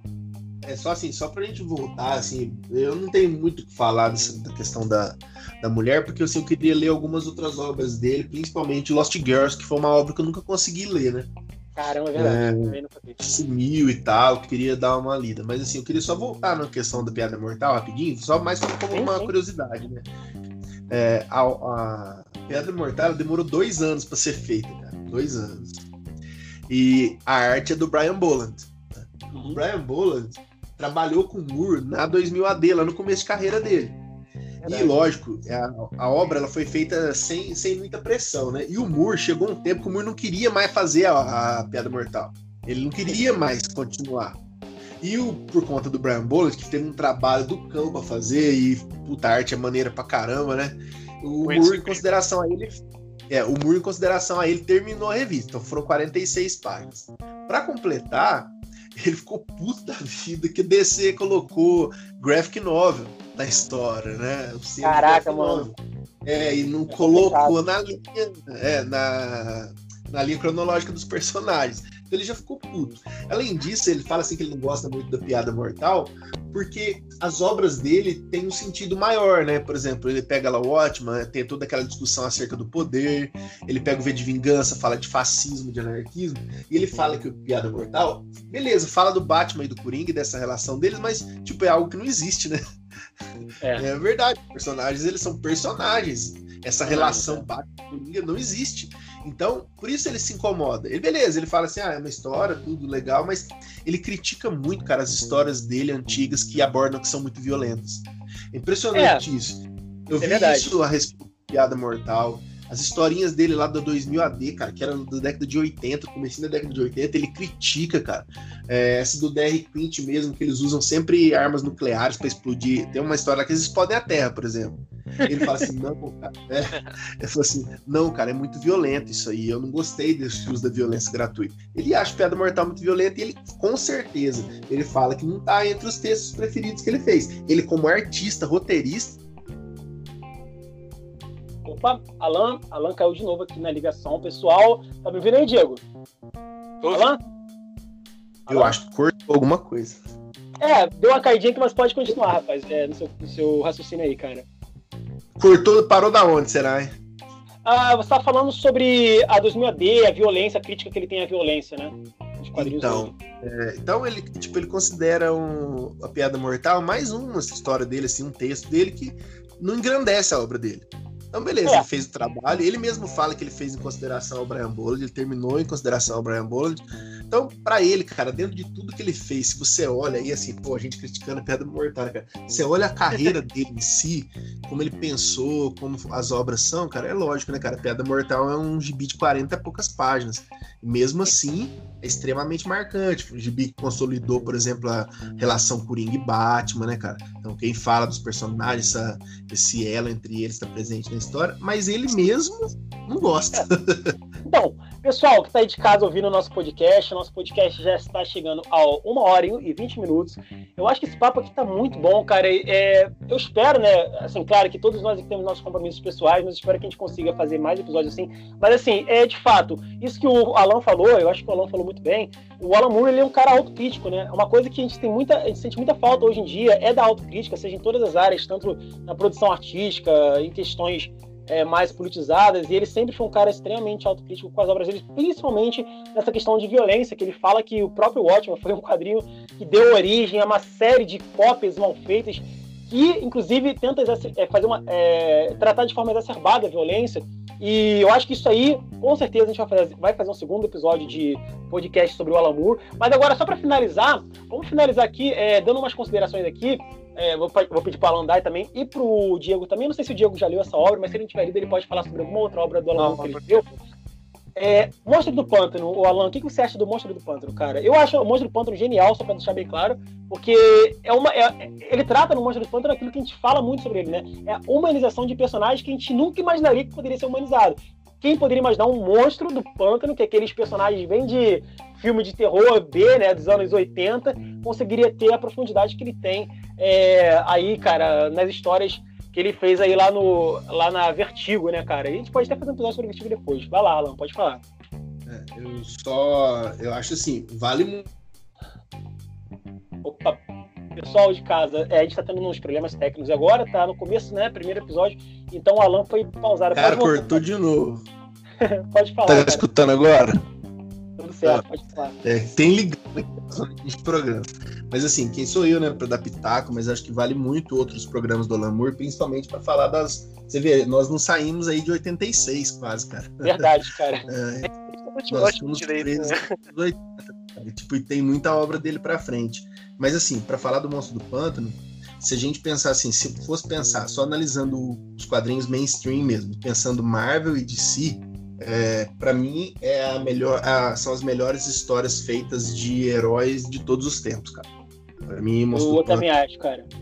Monstro do Pântano, assim, pra mim é imbatível, cara. É, é lógico, né? O Watchmen é uma história de herói, mas assim, desconstruindo o herói. Mas eu falo assim, Marvel e DC. É, é lógico que Miracle Man também é, tá dentro ali da, desse mainstream, né, da Marvel e tudo, mas ele faz uma outra coisa ali, né? Agora o Monstro do Pântano não, ele pega o personagem mesmo, ele pega um cara, um personagem que ninguém ligava, porque essa é a verdade, e ele faz, cara, faz uma obra assim, mais genial, cara. Que consegue é, incluir outros personagens, que humaniza, que chega ao ponto assim da relação da, da namorada dele que com ele, que, cara, vai, vai chegar uns momentos até de depressão.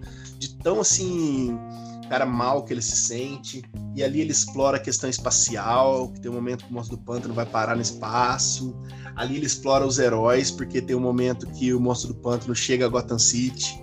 Eu acho aquela história sensacional, assim, cara, Gotham City, tudo mato, cara, tudo... é, tudo ocupada pela força da natureza, então eu acho, cara, sensacional. Assim. É uma obra que eu acho que muita gente também tem preguiça de ler, Exatamente porque muitas pessoas falam. Hoje tem essa mania de que tem muito texto, e outra tem mania de falar que as coisas estão datadas. Cara, ah, eu acho, assim, um termo horrível. É, horrível. também, cara. Datado para mim é a história do Stan Lee lá no começo, quando das, dos primeiros personagens. Para mim, aquelas histórias são datadas mesmo. Porque são historinhas simples, que tem uma intenção que é sempre o herói resolvendo a missão. Para mim isso aí é da Ainda assim, ainda assim, isso você ainda consegue tirar uma, uma profundidade se você for analisar o contexto que foi escrito, por que, que eles fazem daquela forma. Ainda assim, mesmo o termo datado, ele se aplica a isso, você ainda consegue ter, né, uma coisa além, né? Mas aí, pode continuar, Lan. Agora, por exemplo, assim, pegar um personagem de uma história dos anos 80, dos anos 70, excelente história, falar que é datado, que tem muito texto, cara. É assim, é o tipo de leitor que às vezes a gente tá se tornando, né? Então, assim, sempre com preguiça. Monstro do Pântano tem muito texto? Tem. Mas eu, eu desafio, assim, que, que obra do Alan Moore que não tem muito texto, cara? É o cara, ele escreve. A arte dele é escrever, e é por isso que é tão genial, né? Então, bom, ó, é uma obra, se eu fosse recomendar, cara, se fosse recomendar, assim, fora. Assim, todos do Alan Moore eu recomendo, né? Mas Monstro do Pântano é sensacional, sensacional. É, então, galera, o que que acontece? Eu vou passar aqui agora a palavra para o Diego, né? A gente já está em uma hora e 24 minutos, eu preciso finalizar aqui só tenho mais é, cinco minutos só de, de ligação, é, porque eu tenho que resolver algumas coisas. Quero dizer para todo mundo aqui, cara, que nós teremos, com certeza, acho que pelo menos mais uns três episódios de, de Alan Moore aqui. Mas o próximo, capi... próximo episódio nosso vai ser sobre o Snyder Cut, tá? Já deixa aí marcado na agenda de vocês. Eu vou estar passando a agenda para vocês melhor aí no meu Instagram, no meu perfil do YouTube e tudo mais. É, quero dizer aqui, cara, que foi para mim uma das maiores honras bater esse papo com, com o Alan e com o Diego, que é um amigo meu que já fala há bastante tempo, mas o Alan já se tornou nosso amigo aqui nesse papo, achei muito legal. E, cara, é, o Alan, falar de Alan Moore é falar sobre muitas coisas. Eu acho que é muito difícil a gente ficar em um programa só. Eu acho que a gente pode trazer esse debate mais sobre a questão da mulher depois, trazendo uma menina que é fã também de quadrinho para falar com a gente futuramente. Eu espero que todo mundo tenha curtido o nosso podcast. E, Diego, você já, você já leu o Monstro Pântano? Qual é a sua, a sua relação com o Monstro do Pântano, cara? Cara, infelizmente eu ainda não li Monstro do Pântano, graças a essa desorganização maldita da Panini. Eles não, não sabem o que querem fazer, eu não consigo achar para comprar por menos de, sei lá, uma bagatela enorme. E vou, na minha fé aí, eu vou esperar que saia encadernado para poder comprar. Não, tranquilo. né? Tranquilo, vamos fazer o seguinte, então, no próximo. Depois sair, que o Alan, depois que o Alan falou, cara, eu não imaginava que era isso tudo, sabe? Agora eu fico realmente é. muita vontade só que eu não, eu não. não, eu não sou um cara que. Eu não leio online, eu só gosto de ler no papel. Então, sim, infelizmente, sim. vou ter que sair encadernado, capa dura, pra poder comprar. É, então assim, vamos fazer o seguinte, então, no próximo capítulo a gente vai falar sobre mais coisas sobre o Alan Moore. É, vamos ver o que a gente vai falar no próximo Talvez a gente fale sobre a biografia dele mesmo. E acho, acho que seria convidado. Oi? Ótimo. Seria é, bom a gente fazer pode... um focado. Acho que o pessoal ia gostar. É, vamos ver o que a gente vai fazer no próximo capítulo aí. E fica a dica para vocês aí de Watchmen, V de Vingança. Vamos procurar mais um pouco sobre o Alan Moore. Se você caiu aqui de paraquedas, nunca ouviu falar desse cara. Ele é um barbudo, com aparência bem assustadora, mas isso é por livre e espontânea pressão da parte dele. E galera, obrigado a todo mundo aí que participou, o Alan, principalmente aí que está chegando aqui hoje, dispôs um pouco do seu tempo uh, ah, para poder participar com a gente. E obrigado, Diego, também. E é isso, galera. Deixa suas considerações finais aí pro pessoal aí em casa. queria, eu queria agradecer Danilo e Diego, assim, pelo convite, né? Era um negócio que eu, cara, eu nem esperava, né? Mas um negócio bem legal, fluiu, né? Foi bem legal, né? e assim, passou muito rápido o tempo, e a gente não saiu do começo quase da história do Alambur. E eu queria que, assim, pra galera que tá ouvindo aí, é, dá uma fortalecida lá no perfil. Eu tenho um perfil no Instagram chamado Alambux. Toda segunda-feira tem, vídeo e tem resenha do Alamur. Próximo vídeo, próxima resenha, balada de Halo Jones. Sim, cara, o perfil do Alan no, Instagram é muito bom. É muito bom mesmo. Recomendo pra todo mundo. Ele sempre tá fazendo resenhas, não só do Alamur, né? De vários caras. Mas é, ele tá com esse programa aí, que foi inclusive como eu conheci ele, foi através desse programa dele aí, de segundas com o Alan Moore. E, cara, Alan Books, corre lá no Instagram agora e segue o cara que é bom, vai dar bom. E aí, Diego, o que, que você tem pra falar aí, cara, pra finalizar? Cara, quero agradecer a todo mundo que tá, tá nos ouvindo até agora. Foi uma, uma conversa realmente muito boa. O Alan parece ser um cara que entende muito de Alan Moore, então agregou muito aqui a nossa conversa. Sem ele, eu acho que essa discussão seria muito mais rasa. Então eu quero já estender aqui e fazer um convite para você, para sempre que a gente estiver falando sobre Alan Moore e coisas do tipo, você participar com a gente. Pra tá dando Não, mais convidado. mais convidado. Se quiser, é só chamar. Com certeza. Galera, então é isso aí, galera. Eu espero que todo mundo tenha curtido esse primeiro capítulo. Desculpa aí as dificuldades técnicas, mas é assim mesmo. Ninguém começa de cima, a gente começa de baixo. E aqui a nossa intenção é sempre trazer conteúdo de qualidade. Esse é o foco do nosso, do nosso podcast aí, que vira e mexe a gente vai estar trazendo para vocês aí. Valeu, galera? Então esse foi o primeiro capítulo do Quem Vigia os Lombadeiros. É isso aí mesmo, Diego? É isso aí, quem vigia os lombadeiros. Eu acho que quem é fã de quadrinho entendeu a referência. Galera, uh, valeu todo mundo aí, até a próxima e tchau, tchau. Eu.